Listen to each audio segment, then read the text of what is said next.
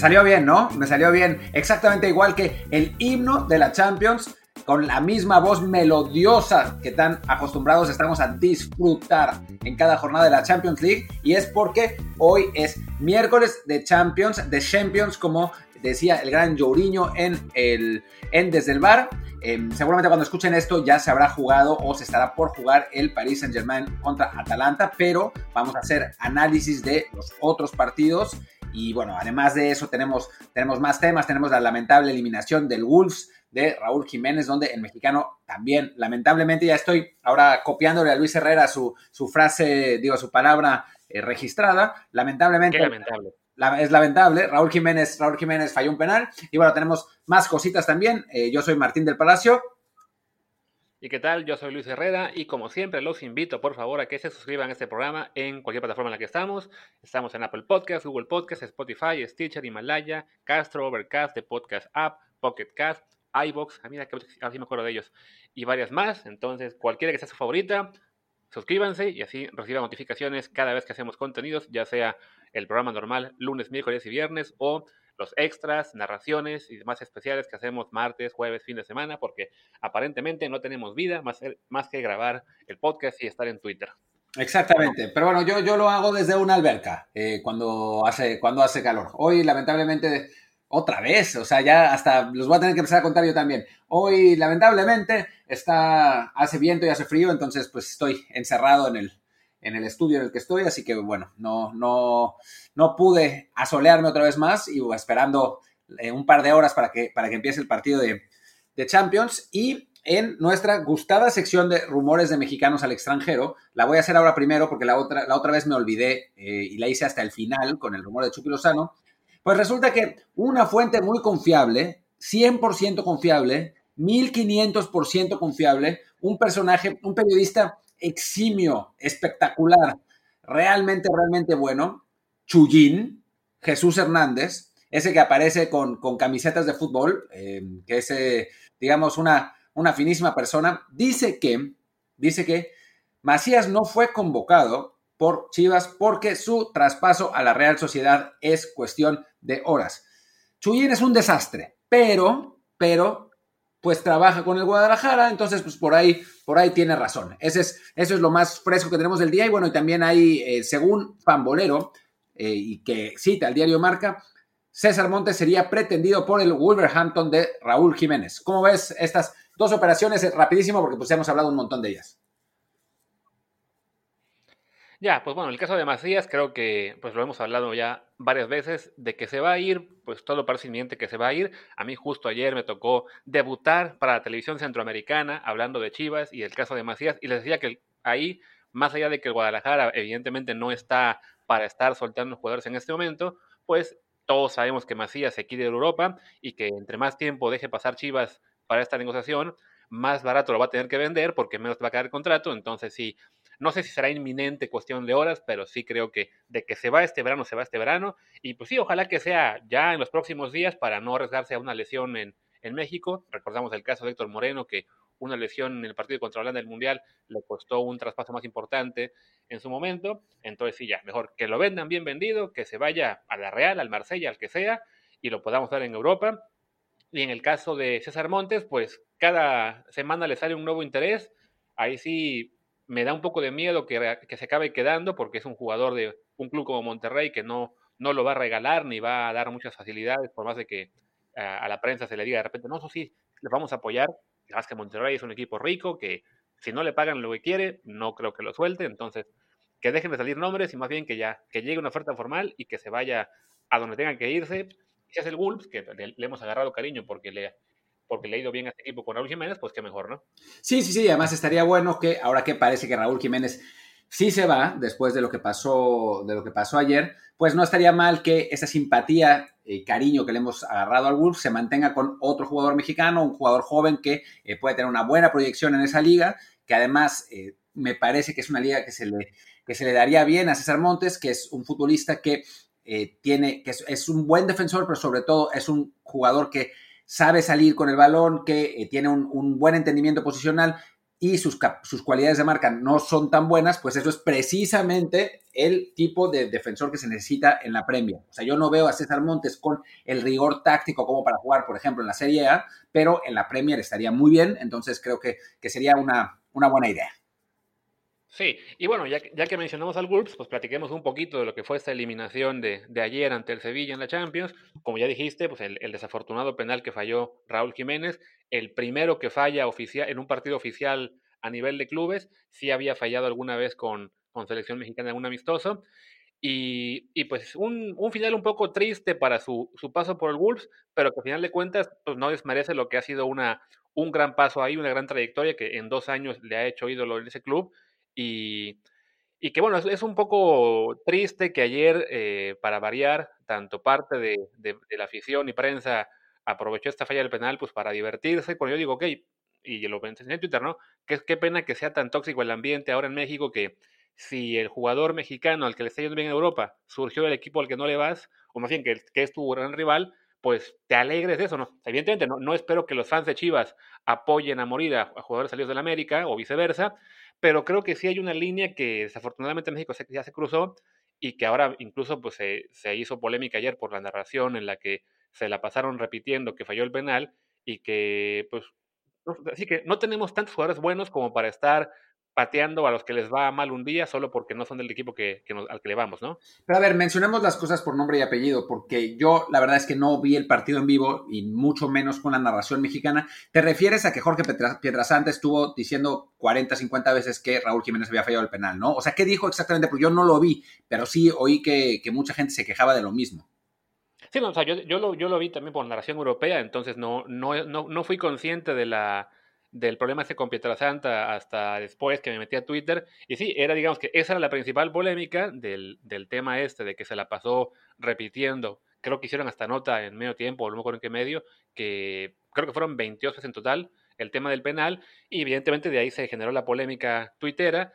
Y como siempre, la, la fanaticada de Chivas, bueno, no toda, para varias, sí hay que ser muy claros, ¿no? Una parte de, la, de los fans de Chivas, ay, es que antes le pegaban a Charito, entonces por eso le pegamos ahora a, a Jiménez incluso yo ahí discutí con algunos tuiteros eso, de a ver, pues, ¿de qué se trata? O sea, de que hay, porque le pegaban a mi jugador antes, ahora le pego al otro, en serio, no tenemos tantos buenos jugadores como para estar alegrándonos cuando le va a la uno, no.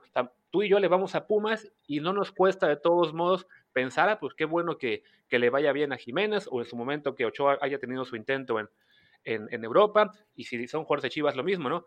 Digo, o sea, yo creo que ahí sí, lo de ayer, este, sí fue muy desafortunado, porque a fin de cuentas eh, es solamente se contribuye a un ambiente muy tóxico que, de por, que luego nos quejamos de, bueno, por qué la selección está peleada con la prensa o por qué eh, la presión al equipo es este, eh, una locura, incluso en torneos mundiales como la Copa Oro.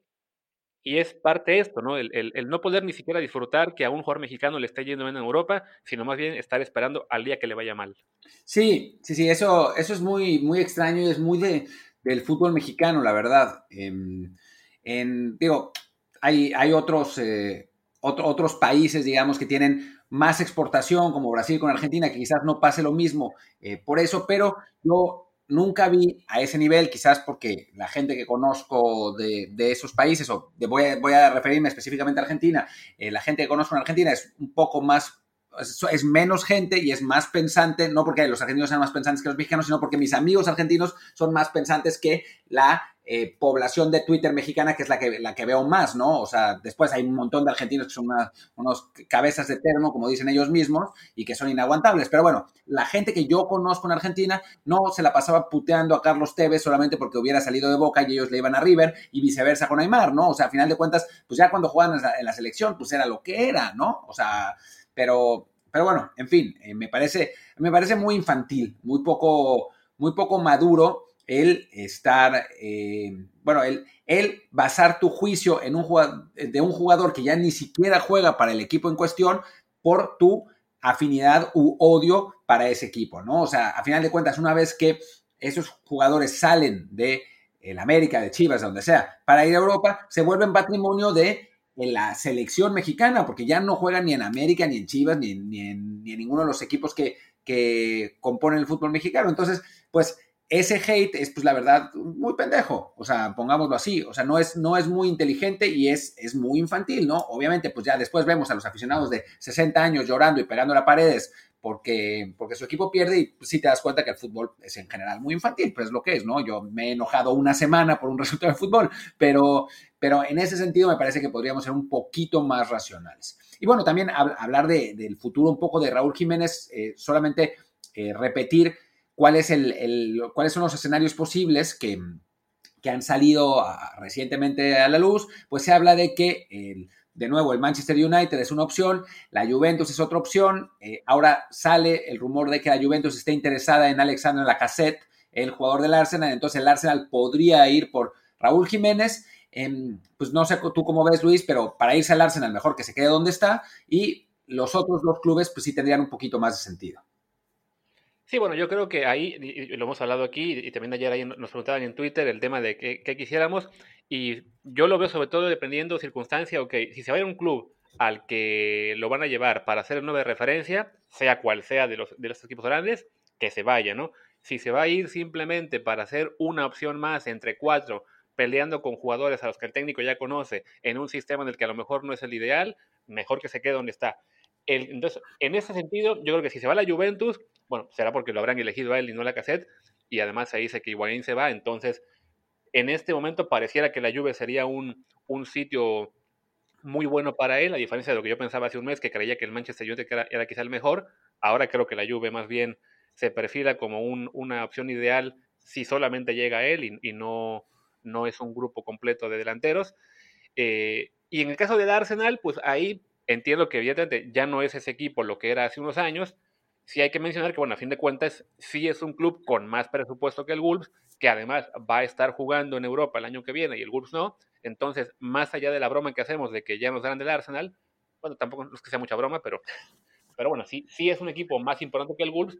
Y si se va a la cassette, pues no, no estaría mal para, para Raúl eh, probar en, en, uno de los equipos importantes de Londres, ¿no? Bueno, yo ahí difiero. Yo creo que, que en este momento jugar Europa League, pues ya la jugó, ya está, ¿no? O sea, em, jugar en el Arsenal. Sí, pero vaya, a fin de cuentas, me parece, con el Arsenal creo que sí tienes la aspiración de meterte a Champions el año que viene. Sí, llevan dos años de no, de no jugar Champions. Es otro año más eh, perdido para Raúl sin jugar Champions. Le va a tocar, si califican, jugar hasta los 30. Eh, me parece que en ese sentido mejor estar en un equipo que, donde ya ha brillado y donde el sistema le funciona mejor que volver a empezar en un sistema de un equipo que realmente pues no es uno de los de la de élite de Europa, ¿no? O sea, si, si hablamos de un equipo que juega Champions, es que ya sea Chelsea, Manchester City, eh, United o Liverpool, pues ahora le va, ¿no? Un equipo que va a jugar Europa League, aún con mi Tottenham, ¿no? O sea, me gustaría tener a Raúl en el Tottenham, sería eh, maravilloso como fan del Tottenham y como mexicano, siempre,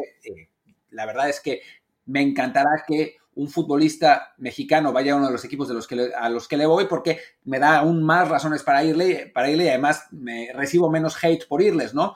Pero, pero aún así, para su carrera, a mí no me parecería una buena idea que juegue en el Tottenham, como no me parece que sea una buena idea que vaya al, al Arsenal, porque no me parece que sea un paso tan grande. O sea, yo siempre lo que he dicho es, si vas a apostar, si vas a apostar la comodidad de tu carrera, que es lo que tiene en este momento en el Wolves, que sea por, por un eh, club de los grandes, grandes, ¿no? Por ir a la élite, por tratar de ganar la Champions, ¿no? Por, por ser, estar entre los mejores del mundo. Si tu apuesta es para ir a ganar la Europa League, pues la verdad es que no me parece tan relevante, porque además el Arsenal, viendo al Arsenal, no va a ganar la Premier tampoco, ¿no? Está a años luz de distancia de el City y del Liverpool. Entonces, pues no lo veo, francamente. Sí, en ese sentido, evidentemente sería mucho mejor que se vaya al, a la Juventus o al United. Digo, ahí ya, si, si no se da con ninguno de los dos y la opción está entre un Arsenal o Tottenham, por ejemplo, y un Wolves, sí creo que ahí depende mucho de las circunstancias. de qué va a pasar con de, lo van a llevar a otro equipo eh, para que juegue y para que sea la referencia. Puede valer la pena el, el, el paso incremental en lugar de hacer un salto eh, amplio siempre y cuando, pues sí, se, haya un proyecto en el que sí creas, ok, este Arsenal sí puede pelear el año que viene por meterse a Champions, ¿no? Y a fin de cuentas ya vemos que este año en, en lo que fue la, la, Liga Premier sí arrancó muy, muy mal y, y, de hecho se metió a Europa League solamente porque ganó la, porque ganó FA Cup, no por posición en la tabla, ¿no? El, ahí sí el Wolves quedó más arriba. Pero bueno, si, si fuera un proyecto eh, más ambicioso. Además, ahora que tienen de técnico a, a Mikel Arteta, que parece ser una de las nuevas eh, revelaciones, y por ahí le dicen, no, mira, vamos a traerte a ti, vamos a fichar a, un buen central, a dos buenos volantes. O sea, si, si el proyecto fuera ambicioso, sí hay que reconocer que es un equipo de mayor importancia. A fin de cuentas, pues todo es especular. Ojalá que sea la Juventus o el United. Eh, y si no, pues ya nos tocará debatir con más, con más tiempo eso, ¿no? De que si, si fue o no un buen paso, cualquiera que haya dado en su carrera Raúl tras este paso por el Wolves. Sí, sí, sí. Bueno, vamos a ver qué es, qué es lo que pasa, pero la verdad es que sea como sea el Arsenal, a mí no me entusiasma nada. El United y, la Juve sí. Y bueno, voy a inventarme un rumor. También va a ir al el Real Madrid, está detrás de, Raúl Jiménez para compartir escenario con Benzema. Y ahí sí. Por ejemplo, un caso así no me gustaría. A mí sí. Porque. A mí no, porque sé que iría a ser el suplente de Benzema y Benzema juega todo. Pues así fue Chicharito, y a Chicharito le fue bastante bien en el Real Madrid, o sea, hizo, hizo varios goles importantes y dentro de su carrera, digamos, es, o sea, jugar en el Real Madrid o en el Barcelona, querámoslo o no, es eh, algo ilustre, ¿no? O sea, tenemos, hemos tenido jugadores en la era moderna, porque bueno, José Luis Borbolla y ellos sí, pero en la era moderna hemos tenido a tres jugadores que han estado en el Real Madrid o en el Barcelona. Eh, ok, Giovanni y Jonathan también, pero digamos, tres jugadores consagrados en, su momento, que son Rafa Márquez, Hugo Sánchez y Chicharito, ¿no? Eh, tener uno más, pues la verdad es que no es, no es poca cosa. Y si resulta que Benzema se lesiona o que Zidane quiere jugar 4-4-2 o, no sé, o sea, podría ser, podría ser interesante. O sea, a mí me parece que para esos clubes tan grandes, o sea, si, si, si lo contrata el Barça, por ejemplo, que por estilo no parece ser como muy, mucho la idea. Pero imagínense que eh, Luis Suárez pues ya decide que está eh, demasiado gordo y lento y contratan a Raúl Jiménez. Pues la verdad es que te vas, ¿no? Es lo que pasaba con Carlos Vela, ¿no? claro. Que dijo, bueno, pues yo me voy a, me llamó el Barcelona, pues dejo mi retiro soñado en el LAFC y voy, ¿no? Digo, por ahí los dados salen a tu favor y resulta ser titular y te pasa lo de Keylor Navas, ¿no? Que tres temporadas de titular en el Madrid. Hijo, pues la verdad es que ¿quién, quién no querría eso? Sí, sí, en ese sentido, de acuerdo, ¿no? Digo, de todos modos, pues sí, ojalá que, o sea, de momento, de los rumores que han sonado fuertes, el que parecía más atractivo era el de la Juventus, hasta que sonara lo de la cassette. Digo, me imagino que estarán contemplando no uno, sino cuatro nombres, entonces vamos a seguir escuchando eh, posibilidades.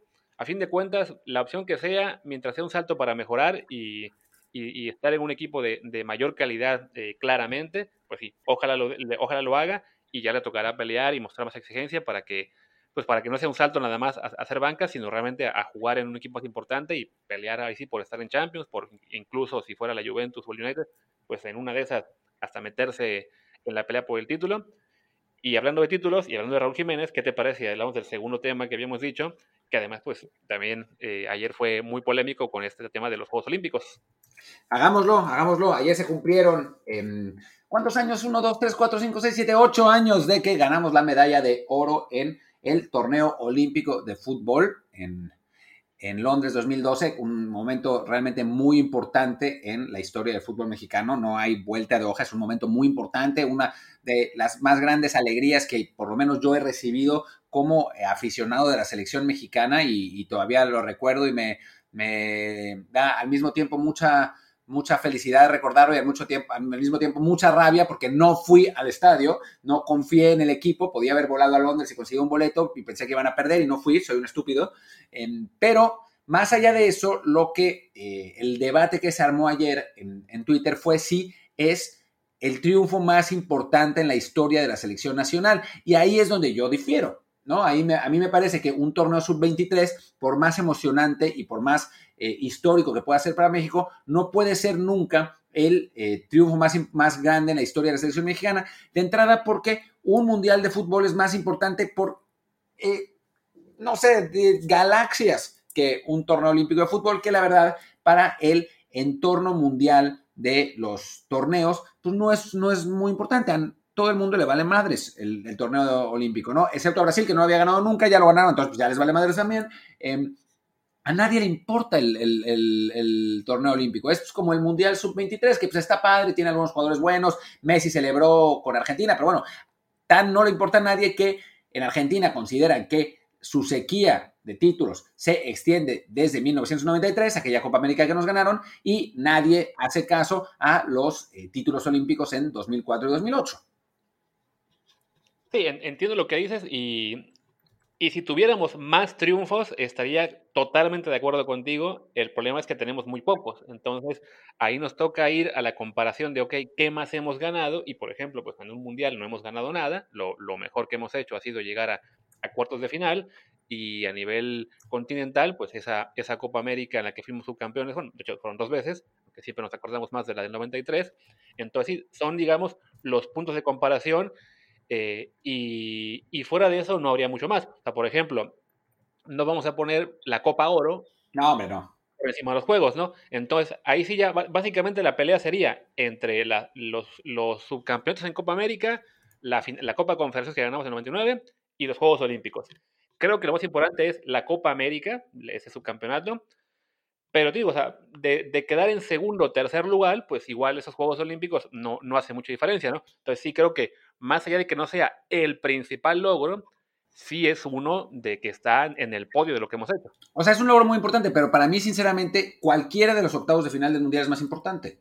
O sea, si analizamos los resultados que obtuvimos contra, o sea, los planteles de las selecciones contra los que obtuvimos resultados en el Mundial, digo, yo sé que no es el, el, máximo escenario, no es la final en Wembley, ¿no? O sea, el, el, entorno cuenta también, pero obviamente si analizamos los planteles, y eso que ese Brasil era un equipo muy fuerte, ¿no? Pero si analizamos los planteles en general, pues son, son, o sea, equipos mucho más fuertes, incluso en las Copas América, ¿no? O sea, a final de cuentas, en el torneo olímpico de fútbol se le ganó a Japón sub-23, a Corea sub-23, a Senegal sub-23, eh, a Brasil sub-23, que era un equipo fuerte, la verdad es que sí era un equipo muy fuerte, pero no estamos hablando de los equipos mayores, ¿no? Eh, de esos que llaman señores, que son eh, realmente, pues, de otro, de otro nivel, ¿no? Es la, la Italia 94, la Francia 2010, la Alemania 2018, o sea, equipos de primer nivel en, el mundo en general, la Holanda 98, a los que México les hizo partido y en, algún, en algunos casos les ganó. Sí, obviamente, pues cuenta que hayas ganado el título, ¿no? Y que México, pues estar en el primer lugar del podio, pues no nos pasa muy seguido. Y está, está, es increíble que nos haya pasado. Pero a final de cuentas, en la escala del balompié mundial, o sea, si a alguien le preguntas por la selección mexicana, te va a decir octavos de final no te va a decir medalla de oro en Londres 2012, porque a todo el mundo le vale madres. Claro, y es que ahí, como dices, lo, lo que tiene, digamos, el, el grado de dificultad, por así decirlo, de jugar un partido de Copa del Mundo contra Alemania es mucho mayor, efectivamente, a el grado de dificultad de jugar contra Brasil sub-23 o cualquiera de estos partidos, de los partidos que se juegan en, esos Juegos Olímpicos, pero también, como dijiste, el escenario cuenta, ¿no? Entonces, más allá de que sí, sea más difícil eh, técnicamente y tenga más mérito para un equipo eh, llegar a octavos de final de una Copa del Mundo, o sea, ese, el equipo, digamos, que ganó la medalla de oro en, 2012, si ese equipo lo tomas por nivel y lo transfieres como si fuera videojuego a una Copa del Mundo, no va a llegar a octavos de final ganándole a Alemania, pero el escenario que es ganar unos Juegos Olímpicos, tener la medalla de oro por primera vez, además en un país que nunca gana medallas de oro en nada prácticamente, o sea, no, hemos ganado creo que ninguna desde antes de eso, llevábamos creo que desde 2000, 2004 si no me equivoco, entonces, pues todo eso hace que sí, que importe mucho más, ¿no? Ayer alguien hacía una encuesta de, ok, ¿qué preferiría uno, no? O sea, ¿por qué cambiarías la, la medalla de oro, no?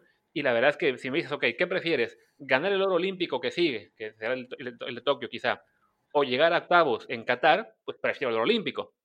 ¿Qué prefiero? ¿El, oro olímpico que sigue o llegar a una semifinal de ya me lo pienso, pero todavía creo que el, oro olímpico me, me, me, sabría más porque es eso, porque es una, una victoria, porque es un escenario importante y porque en Copa del Mundo, pues mal que bien, a octavos de final ya llegamos siete veces seguidas ahí sí, para que me importara más que el oro olímpico, necesito dar un paso mucho más amplio. ¿no?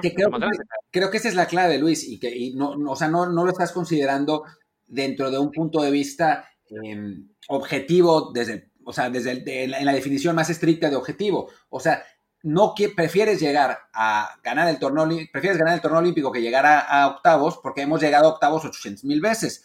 Pero imagínate el escenario de que nunca hubiéramos llegado a octavos matarías por, por finalmente pasar. O sea, pregúntale a Escocia. Escocia, el pinche torneo olímpico, ¿qué le importa? Si Escocia, que ha quedado fuera en primera ronda en todas sus participaciones mundialistas, lograra calificar por una vez a octavos de final, sería muchísimo más importante. Irlanda, por ejemplo, que ha calificado dos veces, a, una vez a cuartos, que, por penales, 80 veces, pero cuando pasaron a, octavos de final, las dos veces que lo hicieron, en 1994 y en 2002, fue una fiesta nacional y es de lo que se acuerdan realmente, porque pues el mundial es el mundial. Lo que pasa es que nosotros estamos mal acostumbrados, mal acostumbrados en el buen sentido, a que México pasa siempre a octavos de final, pero digamos que si lo aislamos por completo, o sea, si, si hablamos de de qué logro es más importante, sea la selección que sea, a final de cuentas, calificar a una segunda ronda de un mundial, de un mundial como el que tenemos ahora, ¿no? No del mundial de 48 selecciones, que eso ya es un, chiste, pero de un mundial como, como, el que tenemos ahora, es más importante que ganar un torneo olímpico de fútbol simplemente porque pues, es, es un paso más grande para el, para el fútbol de ese país. O sea, nosotros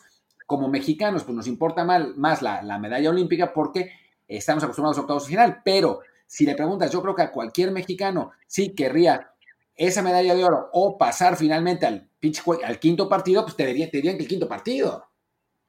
de entrada, yo ahí tengo mis dudas todavía entre un oro olímpico, o sea, entre ganar otro oro, no, no el que ya se ganó, sino ganar el siguiente y llegar al quinto partido en el, hablamos de Tokio 2021 o Qatar 2022, si me pones oro olímpico o quinto partido, tengo mis dudas de qué prefería el, fan mexicano. Y por otro lado, pues, el ejemplo que tomaste de Escocia es justo el que puedo ganarte porque si a un escocés le dices, quisieras ganar el oro olímpico, te diría que sí, porque significaría que ya son independientes. Pero es un tío que son independientes, jaja. No, pero, no, o sea, si alguien prefiere otro oro olímpico que cuartos de final del mundial, es estúpido y no tiene idea de fútbol. Y no vale la pena hacer ningún debate, tener ningún debate con él.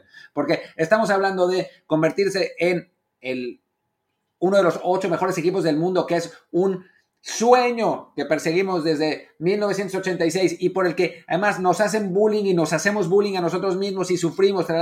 O sea, cada vez que alguien nos dice, es que no han llegado al quinto partido, nadie, nadie responde, sí, pero ganamos la medalla de oro porque se nos ríen en la cara.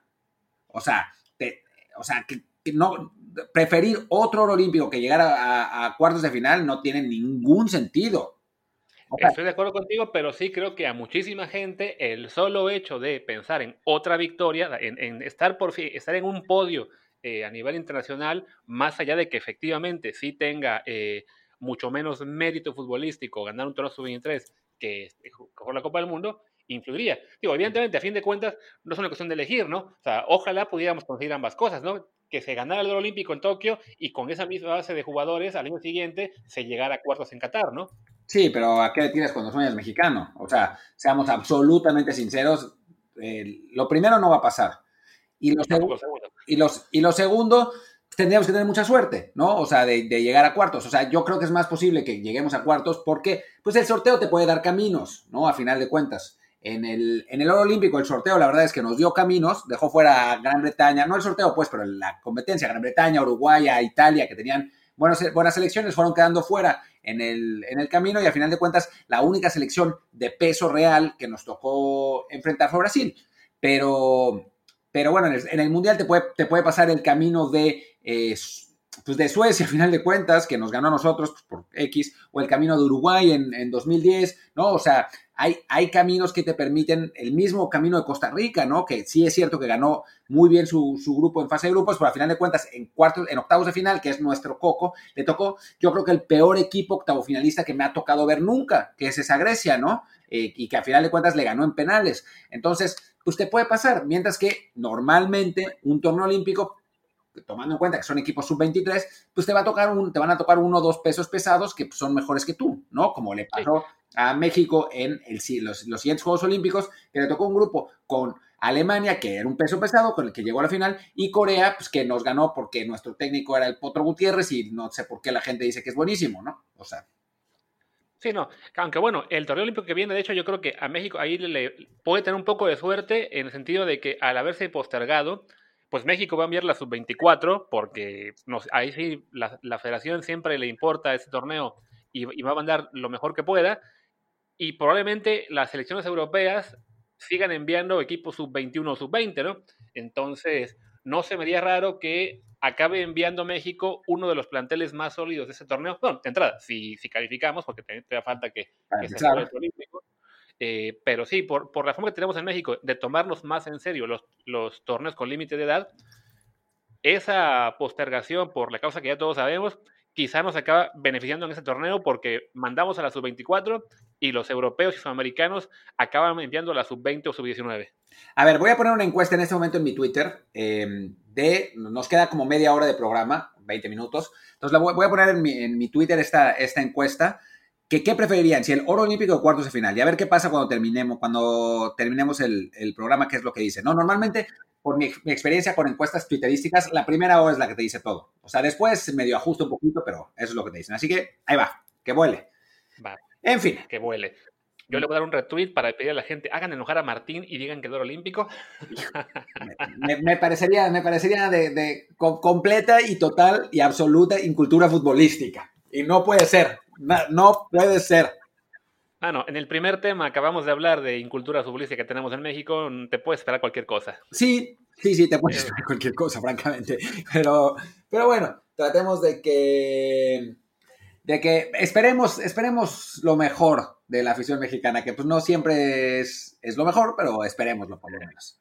Y ahora mejor hablemos ahí sí de lo mejor, que lo que viene y de lo que fue el arranque de, este programa con La Champions. ¡Ah! ¡En Desde el Bar! ¿Qué te parece? Le añadía el himno. Sí, habría que grabar un, un, jingle, algo así con esto. Y nada, pues ya, a ver, como, como dijiste, este miércoles tenemos el París-Atalanta, que para la hora que nos escucha la mayoría de, de, nuestros, pues, de nuestros oyentes, ya se estará jugando seguramente, entonces no tiene mucho caso mencionarle mucho, igual ya, ya el lunes hablamos de este partido, eh, el, el, París es el claro favorito, más allá de la, de la fase de Mbappé, pero va a ser pues muy interesante verlo contra este Atalanta, que ha sido un equipo revelación en los últimos dos años y que cerró además muy bien en la liga italiana, ¿no? Bueno, y parece que Mbappé juega, además. Eh, no se sabe todavía si, si va a ser titular, pero, pero juega.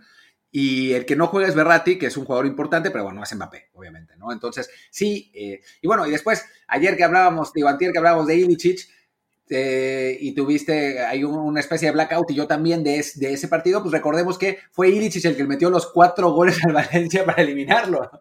sí, me lo recordaron ayer en Twitter. Digo, me imagino que el, el, día que jugaron, pues habríamos estado viendo otro partido, quizá justo el del París o, o el del Tottenham, alguno de esos, entonces ya del Atalanta Valencia solamente cachamos el, el, resumen o algo así, pero sí, es, es, es un jugador clave en ese partido y, y, no contar con él, pues claramente le, le, afecta a las posibilidades de Atalanta de dar la sorpresa, que igual, ya, ya lo vimos con el León el, fin de semana pasado, pues no se puede descartar y a un solo partido, pues todo puede ocurrir, ¿no? Metes un gol en el, al arranque del partido y el rival se, se vuelve loco y llega la sorpresa, ¿no? Sí. Aunque sí, el París es favorito, claro, al menos en este partido. Y bueno, el, siguiente partido que, vale la pena, eh, bueno, que vale la pena, no, que, que, viene por orden, es el del Atlético de Madrid. Aparentemente, por lo que parece, o sea, todavía mañana, en teoría, va a haber otro, van a, darle los, van a dar los resultados del siguiente test de coronavirus del Atlético. Pero por lo que parece hasta el momento, solamente son los dos, los dos eh, casos de, de coronavirus, eh, Correa y Salco. Así que Simeone va a tener al equipo pues más o menos completo. Regresa Tomás Parte, que ha, sido, que ha sido un jugador importante. Vamos a ver qué pasa con Héctor Herrera, que de pronto se convierte en el único jugador mexicano vivo en competencias europeas. Al final del, pues al final de la temporada de la Liga Española, desde el parón, pues Herrera no jugó mucho. Eh, estaba jugando 10, 15 minutos por partido cuando bien le iba. Ahora, eh, pues ninguno de los dos es realmente rival, Bersalco sin duda no, Correa podría ser más o menos eh, rival de Héctor Herrera por, por minutos, pero, pero bueno, ojalá que tenga, que tenga algunos, eh, algunos minutos más, em, ya que... de, hecho, según marca, el reporte era que Herrera pinta para titular mañana. Sí, supongo que por la ausencia de Thomas, pero si Thomas está, está completo, pues seguramente terminará jugando él, porque estuvo jugando mucho más que Héctor. Sí, o sea, en este momento, o sea, el, último reporte que dio, que dio marca, ahí sí, marca España, no, no es nada más wishful thinking de, marca claro, por así decirlo, era que el 11 iba a ser con Oblak, Savage, Jiménez, Lodi, Coque, Herrera, Saúl, Carrasco, Llorente y Diego Costa. quizá me falte por ahí, y, estaba la duda en lateral derecho, que en teoría es la única duda que tiene Simeone, que sería Tripiero Arias, pero que sí, que en, los últimos entrenamientos eh, estaba Herrera jugando como titular y, por lo pronto sería la, opción de, de Simeone con, con Tomás en la banca. Ojalá, Ojalá, ojalá, sería una, una, gran noticia. Un Héctor Herrera que eh, pues ha sido irregular, ¿no? Durante la temporada. Le hemos visto muy buenos partidos, eh, realmente muy buenos momentos, y después partidos donde se le ve lento, se le ve con, eh, con poca participación, con, con, poca idea. Entonces es, es ha, sido una, una temporada dentro de lo que cabe complicada, no decepcionante. O sea, me parece que para para haber llegado a un sistema completamente distinto, a una liga nueva, pues tuvo sus, momentos Héctor Herrera y bueno, sí, juega este partido que es un partido trascendental y lo hace bien porque además sabemos que a Simeone le gusta mucho repetir alineaciones, de hecho le cuesta mucho hacer cambios cuando em, el equipo gana, entonces pues podría encarrilarse a una, pues quizás hasta una final de Champions, ¿no? Porque el lado del Atlético de Madrid es pues digamos, el lado un poco menos fuerte, ¿no? Aunque ahí le va a parecer el Paris Saint Germain o el Atalanta, ¿no? Pero, pero si logran mantener un buen nivel, pues podría cerrar con, de, con broche de oro, pero por el momento, pues yo a Héctor le pondría pues una especie de 6 de calificación, ¿no? Y ya, y por otro lado, la gente, la gente no es muy inteligente, perdón. Ah, no, ya se, ya se corrigió. Ah, está, en un momento estaba 50-49, ahora está 55.6% a 44.4%. Ah, en fin, sigamos con, la prueba. Sigamos con el programa y la vamos al final. bueno, el, Atlético además es el, contra un rival que es el Leipzig, que es en este momento yo creo que de, los ocho calificados a cuartos, al menos el que en apariencia es el más débil, sobre todo por haberse quedado sin, sin Timo Werner porque lo vendieron al Chelsea, y además con el handicap adicional de que terminaron su actividad en la Bundesliga desde junio, porque ahí sí la, Bundesliga se empeñó en acabar la temporada a tiempo, como buenos alemanes, y entonces su último partido oficial fue el 27 de junio, un 2 a 1 que le metieron al Augsburg, y desde entonces pues habrán jugado amistosos, el único partido digamos importante que, se registró en el Soccer Soccerway fue que el 30 de julio empataron a uno con el Wolfsburg, y el resto pues partidos de preparación de relativa poca exigencia, entonces por ahí también ese es un, punto en contra de los alemanes, mientras que el Atlético pues viene mucho más rodado tras haber jugado todo el cierre de la liga hasta mediados de, este mes y además con un, cierre muy, muy bueno, o sea, el, Atlético, el Atlético no, no, ha perdido un partido oficial desde que perdió con el Real Madrid el 1 de febrero. ¿En serio? ¿No perdió ni uno? ¿Nada? Uno. O sea, yo tampoco, yo, así que no era consciente de eso, pero no, o sea, desde entonces, victoria, empate, las victorias contra Liverpool en, Champions, empates en la Liga, y regresaron al, a la actividad, un empate contra Athletic, le ganaron a Osasuna por baliza, victorias contra Valladolid, Levante a la vez, el empate ante Barcelona, victoria ante Mallorca, empate ante el Celta, victorias ante Betis, Getafe y el último partido, el empate ante la Sociedad. O sea que ya hablamos de que son más de medio año sin perder por razones obvias, pero a fin de cuentas, pues otro detalle a tomar en cuenta de, este equipo que, que va embaladito, que cerró bien el, la temporada en España, acabó siendo tercer lugar sin, sin mayores problemas.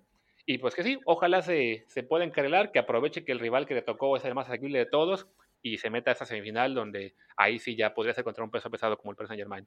Sí, sí, sí, pues yo no, no tampoco estaba consciente, o sea, sé que el, que el Atlético había regresado muy bien del parón porque, bueno, pues, subió del séptimo al, al tercer lugar final, eh, y, pero no pensé que a ese nivel, ¿no? No pensé que a nivel de, de realmente no perder ni un partido y, romper la competición. Sí, nos tocó narrar un par de partidos del Atlético en, el que, en los que se vio realmente muy bien, pero sí, no, no estaba consciente de, el nivel de dominio que tuvo el equipo colchonero, incluido el triunfo, el triunfo sobre Liverpool, que fue antes del parón, pero fue un, eh, gran resultado, por supuesto. Y bueno, pues hablemos de la joya de la corona del partido que eh, se jugará el viernes, que es el em, Barcelona contra Bayern Múnich Regresó Messi a los entrenamientos para el Barcelona, lo que es una gran noticia. La verdad es que nadie pensaba que Messi se fuera a perder este partido. Eh, una vez que terminó el, juego contra el Napoli y que, eh, digo, se estaba lesionado, pero que no, no parecía que esa lesión eh, fuera a ser tan, tan peligrosa, pues sí, obviamente es un golpe fuerte, porque si lo fue, para los que vimos el partido, pues sí, la verdad es que fue, fue un susto importante, pero eh, parece que está bien, parece que trae un vendaje grande, pero tiene la ventaja de que todavía faltan un par de días para que, para que se juegue este partido y eh, pues es la única esperanza de un Barcelona que parece llegar con, eh, bueno, de, como, como, un, eh, pues como una víctima propiciatoria del Bayern Múnich. Regresa Dembélé, todavía no tiene la alta médica, pero se espera que se la den dentro de un par de días. Y Bradway no puede jugar a no ser que el equipo declare algunas ausencias por coronavirus y entonces le permitan registrar al danés. Sí, que en el momento no, no parece que vaya a ser el caso, porque de hecho reportó el Barcelona que tuvo un caso positivo, pero de los jugadores que se quedaron en Barcelona a hacer pretemporada, no de la plantilla de Champions League. Y como dices, parece que, o siendo, digamos, el, único duelo de gigantes, al menos históricos, en esta ronda, en, cierto, en cierta medida hasta parece el de los más disparejos, porque sí, el, Barça cerró muy, muy tan valiente la temporada, con muchas críticas al juego del equipo, aquí que se tienen que pareciera que su única oportunidad de quedarse al frente del equipo sería ganar la Champions, pero que no se le ve el nivel para, hacerlo este año. Y, adelante, pues un, un Bayern Múnich que, que, cerró como una máquina en Alemania, que ha estado jugando muy bien todo el año y que ese punto en contra que le hubiéramos podido decir de la inactividad por haber acabado temprano la, temporada en Alemania, pues ya quedó mostrado ante el Chelsea que, no les va a afectar, ¿no? O sea, que ellos sí se prepararon muy bien, le pasaron por encima al Chelsea, que, que también estaba muy bien rodado en ese sentido, tras jugar la, Premier y la final de la Copa, de la FA Cup, y pues le metieron cuatro goles, entonces si se impusiera, digamos, la lógica de lo que hemos visto en los últimos meses, el Bayern va a ganar, pero bueno, enfrente está Messi y entonces no puedes descartar que en un juego a un solo partido te haga una y, te saque el resultado, ¿no? Pero está difícil, la verdad. Eh, quizás los dos equipos que más narramos en, esta etapa donde estuvimos narrando partidos fueron precisamente el Bayern y el Barça. Y la verdad es que la diferencia en tanto el fondo de eh, plantilla, como dicen los españoles, como el funcionamiento de ambos es gigante. O sea, el Bayern es un equipo que está perfectamente aceitado, que sabe muy bien a lo que juega, que tiene un montón de opciones. A veces nos reíamos de los cambios que podía hacer el, el, Bayern Múnich en ataque, ¿no? Eh, mientras, mientras tanto que con el Barcelona es que es, es ahora un poco Messi o Messi, ¿no? Ves a, Rakitic lento, eh, sin, sin, participar, em, ves a, Luis Suárez que le, que le, cuesta conectar, a Grisman que parece un jugador absolutamente ordinario en, en, este Barcelona, que además en el partido pasado lo pusieron en 4-4-2 jugando por la izquierda, cualquier cosa, y que después eh, Setién no lo sacaba, pese a que obviamente no estaba funcionando, pero seguía y seguía y seguía y seguía y seguía, hasta que ah, faltando cinco minutos terminó metiendo un canterano. Em, parece como que estamos viendo un equipo que está que llega muy bien trabajado, eh, con mucho talento, con opciones en la banca, contra un equipo que depende de un güey, ¿no? O sea, siempre puede pasar que siempre puede haber un Brasil-Argentina en 1990, ¿no? Que, que de pronto Messi, o sea, el Bayern falla y falla y falla y falla y Messi haga una jugada de genio y se la ponga a Luis Suárez, Luis Suárez anote y gane el, el Barça 1-0, ¿no? Pero francamente, o sea, digamos que si quitáramos las camisetas y, y pusiéramos camiseta, otras camisetas, pues uno no pensaría que el equipo tan poderoso fuera a tener muchos problemas por, contra el equipo menos poderoso, aunque tenga el mejor jugador del mundo. Sí, porque además lo que hablábamos de lo, que hablabas ahorita de que las opciones que tenían vayan para cambios y en cambio en el Barça es dramático, ¿no? O sea, la, la, banca del Barcelona por lesiones, por bajas de juego, por peleas con el Arthur que se va a Italia, por lo que sea, o sea, se ha visto cada vez más mermada y por ejemplo lo vimos el día del, del juego contra el Napoli, que la banca del Barcelona parecía la, alineación del Barça B. O sea, puros jugadores de cantera y los, los únicos dos nombres conocidos son Ricky Puch y Ansu Fati, que técnicamente, al menos Fati, está registrado con el B. No recuerdo si, también Puch, ahí tal, vez, su número. Pero sí, como tienes tal, tal escasez de opciones en, en el banquillo para, para tratar de resolver un partido en el segundo tiempo, pues sí, se vuelve muy complicado porque básicamente se está, está recayendo todo en, los hombros de Messi y, Messi, siendo aún el mejor jugador del mundo, ya no es el Messi de hace cuatro o cinco años en ese sentido eh, y ante un equipo del podio del Bayern Múnich sí se ve muy complicado que, él solo pueda levantar eso, ¿no? O sea, si, si no aparece un, un Suárez que sí, que tenga una y la meta eh, por suerte, o que, o que resulte que Dembélé se recupera y está en gran forma física, lo cual se ve casi imposible. Así, sí, no, no se ve forma en que, en, que este Barça en particular le pueda hacer frente a este Bayern en particular. O sea, aquí está, aquí está la convocatoria, ahí te va, mira. Ter Stegen, Semedo, Piqué, Rakitic, van cuatro. Eh, Sergi Roberto, Suárez, Messi, Dembélé, ocho. Neto, que es el portero suplente, o sea, quitémoslo. Lenglet, Griezmann, 10. Jordi Alba, 11. Ahí tenemos 11 jugadores del primer equipo. Después el otro, el que sigue es Bradwaite, que no, que no va a poder jugar. Busquets, 12. De Jong, 13. Vidal, 14. Junior, 15. 15 jugadores del primer equipo en, la convocatoria, solamente. O sea, cuatro cambios de los cinco posibles. Y después los otros son Iñaki Peña, Ricky Puch, Ansu Fati, Araujo, Monchu, Mingueza, Conrad, Reis y Jandro. O sea, tiene 15 jugadores de primer equipo y 8 jugadores del, del, filial de Barcelona. Y de esos 15 jugadores está Junior Firpo, que pues, esencialmente no juega nunca, y, em, y bueno, la inglés... ¿Perdón? El, portero neto, ¿no? Que pues, no va a jugar. Claro, el portero neto que no va a jugar y Dembélé que regresa de, de lesión.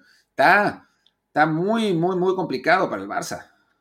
Sí, no, o sea, tan, está dramática la situación que, por ejemplo, ves esa banca, ves los números de los jugadores y dices, bueno, Ricky Puch y Ansu Fati, que son este, oficialmente jugadores del B, número 28 de Puch, número 31 de Ansu Fati, pero bueno, que ya durante toda la temporada eh, fue obvio que, más allá de su registro, eran jugadores de primer equipo, pero, por ejemplo, los números de Mingueza, el 44, Conrad, 45, eh, Reis, 46, Orellana 47. O sea, jugadores que claramente no estaba previsto ni de broma que estuvieran eh, en el banquillo de un partido de cuarta final de Champions League, pero que la falta de elementos, esta muy mala planeación que ha hecho la directiva en los últimos años, de la, forma en que se ha confeccionado la, plantilla, con un primer equipo muy, muy corto, eh, pues ha pasado factura y si cuando vas a, ahora te, vas a un partido en el que te vas a enfrentar a, a un Bayern Múnich que se va a dejar en la banca por lo menos a tres o cuatro estrellas de clase mundial, pues sí,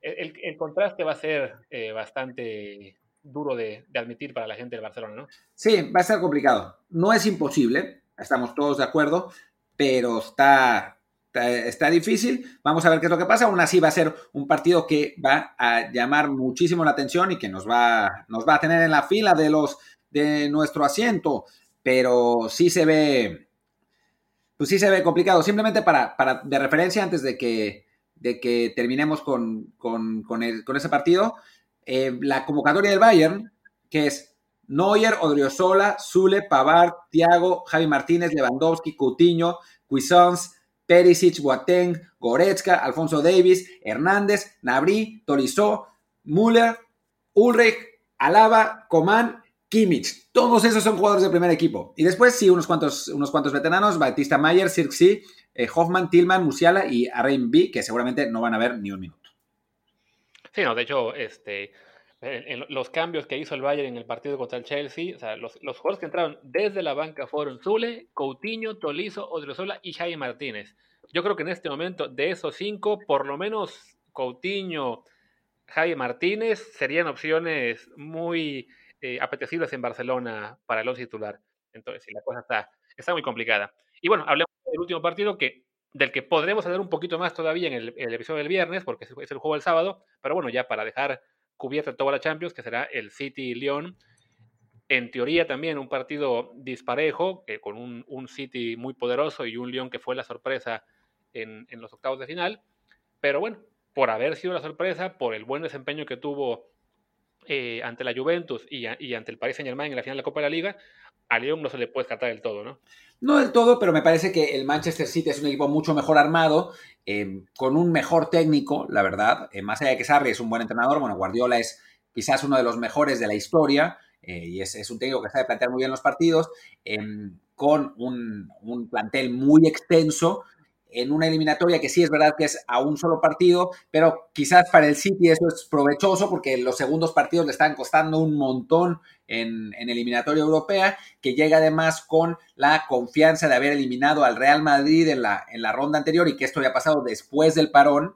eh, no antes, o sea, no es que haya pasado hace muchos meses, sino que pasó eh, muy recientemente, el equipo viene rodado, o sea, la verdad es que más allá del valiente partido que le hizo Lyon a la Juventus, creo que em, pues las circunstancias hacen que el Manchester City sea eh, realmente un muy, muy amplio favorito, me parece que es de hecho el partido más desbalanceado de todos, o sea, creo que el Lyon es mejor equipo que el, el, el Red Bull en este momento, sobre todo sin Timo Werner, pero eh, creo que el Manchester City es mejor equipo que el Atlético y en consecuencia es un equipo, es, un, partido más disparejo, ¿no? Lyon, que es un equipo muy joven, que ataca muy bien, pero no creo que, el, la, que el City lo dé por sentado como quizás lo hizo la Juve. Sí, completamente de acuerdo. Y bueno, ya, ya entraremos más en detalle el viernes, quizá. De momento creo que con eso, con eso basta, porque sí, el, el City viene como favorito. Y diría que acabemos simplemente haciendo nuestro pronóstico de cuáles creemos que van a ser las finales. ¿Tú, tú qué decirías? O sea, yo creo que va a ganar, pues creo que voy a ser aburrido, que va a ganar el Paris Saint Germain, que va a ganar el Atlético, que va a ganar el Bayern y que va a ganar el City. O sea, me parece que los cuatro favoritos, digamos, por, por ponerlo así, son los que van a pasar. Pues sí, yo también creo lo mismo. Somos, somos un par de viejos aburridos, lamentablemente. Pero bueno, si, si hubiera que apostar por una una sorpresa, creo que me voy a ir con el Atalanta. Yo también. sí, la veo muy difícil. Yo también, somos como, como a veces nos pasa en, que cuando vamos a comer a un restaurante que pedimos lo mismo, ¿no? Igualito. y sí. Y bueno, ya veo que estamos pasando de los 50 minutos, así que creo que es momento perfecto para cortar la emisión. Revisemos la, encuesta que hiciste. La encuesta. A ver qué dice la famosa encuesta. Ya no, no, no me deja entrar a mi perfil de Twitter. Yo ya la veo aquí, la tengo acá. Pues bueno. Con 328 votos, según yo. 54.6% prefiere cuarto de final, 45.4% el oro olímpico. y en los comentarios hay un montón de comentarios por el oro olímpico. No tienen, no tienen ni puta idea. Eh, yo lo tengo un poco más actualizado. Eh, está, ya cuartos de final sacó un poco más de ventaja, 55.4% contra 44.6%. Se va a quedar así, más o menos.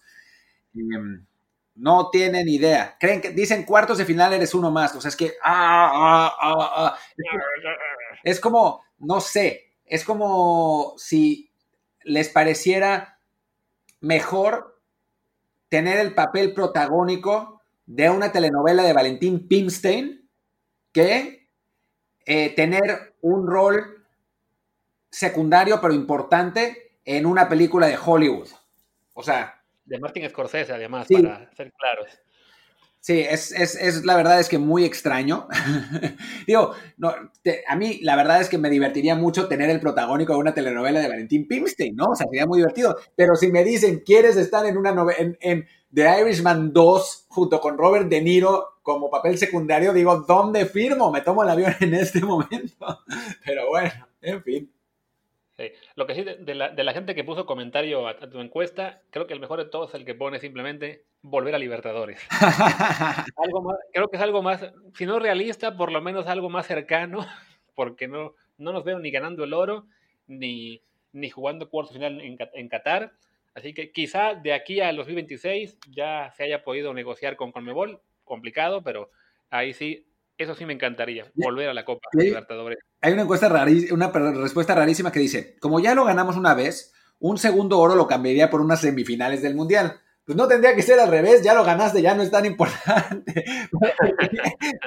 Porque ahora lo pones aún más difícil. Exactamente, ya la vi. Pero bueno, pues venga, cerremos el programa con esta encuesta que quedó 55-45 para el infarto de Martín, que esperaba un 90-10. No, no, yo estaba más o menos esto. O sea, tenía el sueño, el sueño de que la gente entendiera la diferencia en dificultad entre uno y otro, pero pues no, no, no entendió. Pero esperaba que fuera más o menos así, hasta me temía que quizás no, no fuera así, ¿verdad? Es que es como cuando, eh, si, si en las elecciones gringas gana el candidato demócrata por tres puntos, voy a estar muy contento porque ganó, aunque piensas, puta, ¿cómo solo por tres puntos, no? Sí. Digo, yo creo que, o sea, de, los, de la gente que argumentó por el oro olímpico, eh, hay uno que más o menos, eh, que puedo compartir un poco lo que dice, es que a fin de cuentas, aceptando que el mundial es más importante, pues el hecho de escuchar tu himno nacional siendo el ganador en una competencia mundial, pues le, da ese toque especial al, al olímpico, pero sí, no, ya no vamos a poder decir que, que valga más que, que, una Copa del Mundo está entre los mejores. Sí, no, no, no. O sea, en fin, es que no, en serio no tienen, no tienen, eh, no tienen como mucha idea de la, de la dificultad que uno y otro y, y, el prestigio que uno, que uno y otro representan. Pero bueno, en fin, eh, pues estuvo, estuvo divertido, la verdad. Eh, muchas gracias, Luis. Eh, bueno, nos, nos, despedimos. Yo soy Martín del Palacio. Mi Twitter es arroba martindelp.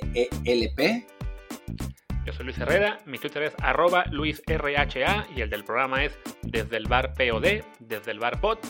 Pues gracias, nos veremos el viernes. Chao, chao.